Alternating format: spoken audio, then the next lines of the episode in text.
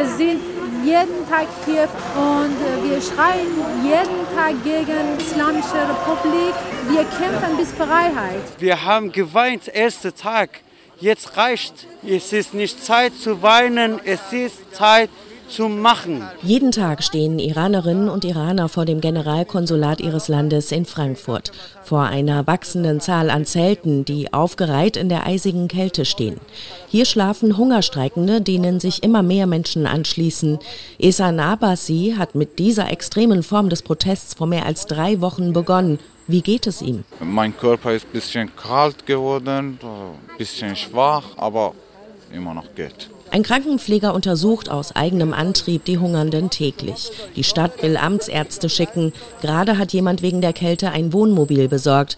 Auch Said Tayev hungert seit fast zwei Wochen. Jede Sekunde unsere Junge, unsere Kinder im Iran geschossen wegen diesem Diktatorregime. Ich wollte etwas machen. Das ist eine Revolution, das ist eine Renaissance im Iran. Wir kämpfen nicht nur ein Kopftuch, wir kämpfen für unsere Freiheit. Das sind keine Proteste mehr, es ist eine Revolution, so sagen es alle hier und alle anderen sollen es hören. Vor allem auch die, die da drinnen im Generalkonsulat sitzen, sagt Moedin Naqshbandi und zeigt aufs Gebäude. Die Leute, die da drinnen sind, alle gehören zum Geheimpolizei im Iran. Keiner von denen ist Politiker. Seit 43 Jahren, die wissen viel besser, was die gegen iranische Bevölkerung gemacht haben.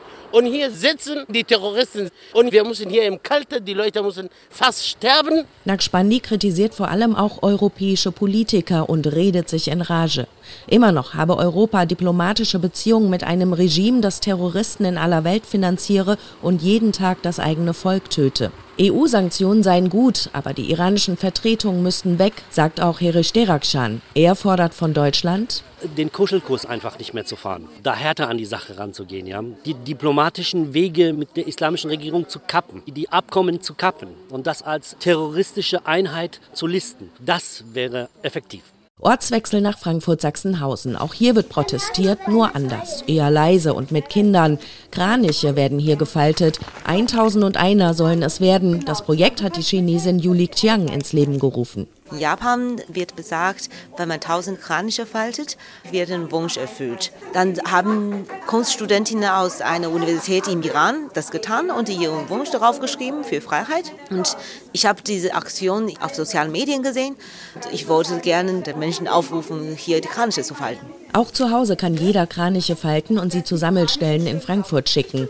40 Tage lang wird die Aktion gehen bis Anfang Januar. Dann soll es eine Ausstellung geben. Hier und heute lernen die Kinder, warum sie die Kraniche falten. Lehrerin Nava klärt auf. Welches Recht müsste man dir wegnehmen, damit du sagst, so, jetzt reicht's mir, ich gehe auf die Straße. Bildung oder Recht auf meine Meinungsfreiheit? Genau, Meinungsfreiheit. Das ist nicht nur ein Kinderrecht. Meinungsfreiheit ist ein Menschenrecht.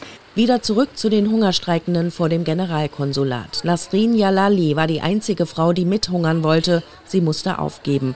Aber sie ist trotzdem jeden Tag da. Und das sei nichts im Vergleich zu den Menschen in Iran, die vor gezückten Waffen stünden und sagen, bring mich um. Ich habe nichts zu verlieren. Hauptsache meine Bruder und meine Schwester nach mir können in Freiheit leben.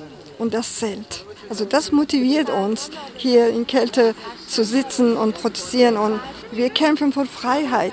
Und sie wollen es so lange tun, bis ihr Ziel erreicht ist, der Sturz des iranischen Regimes.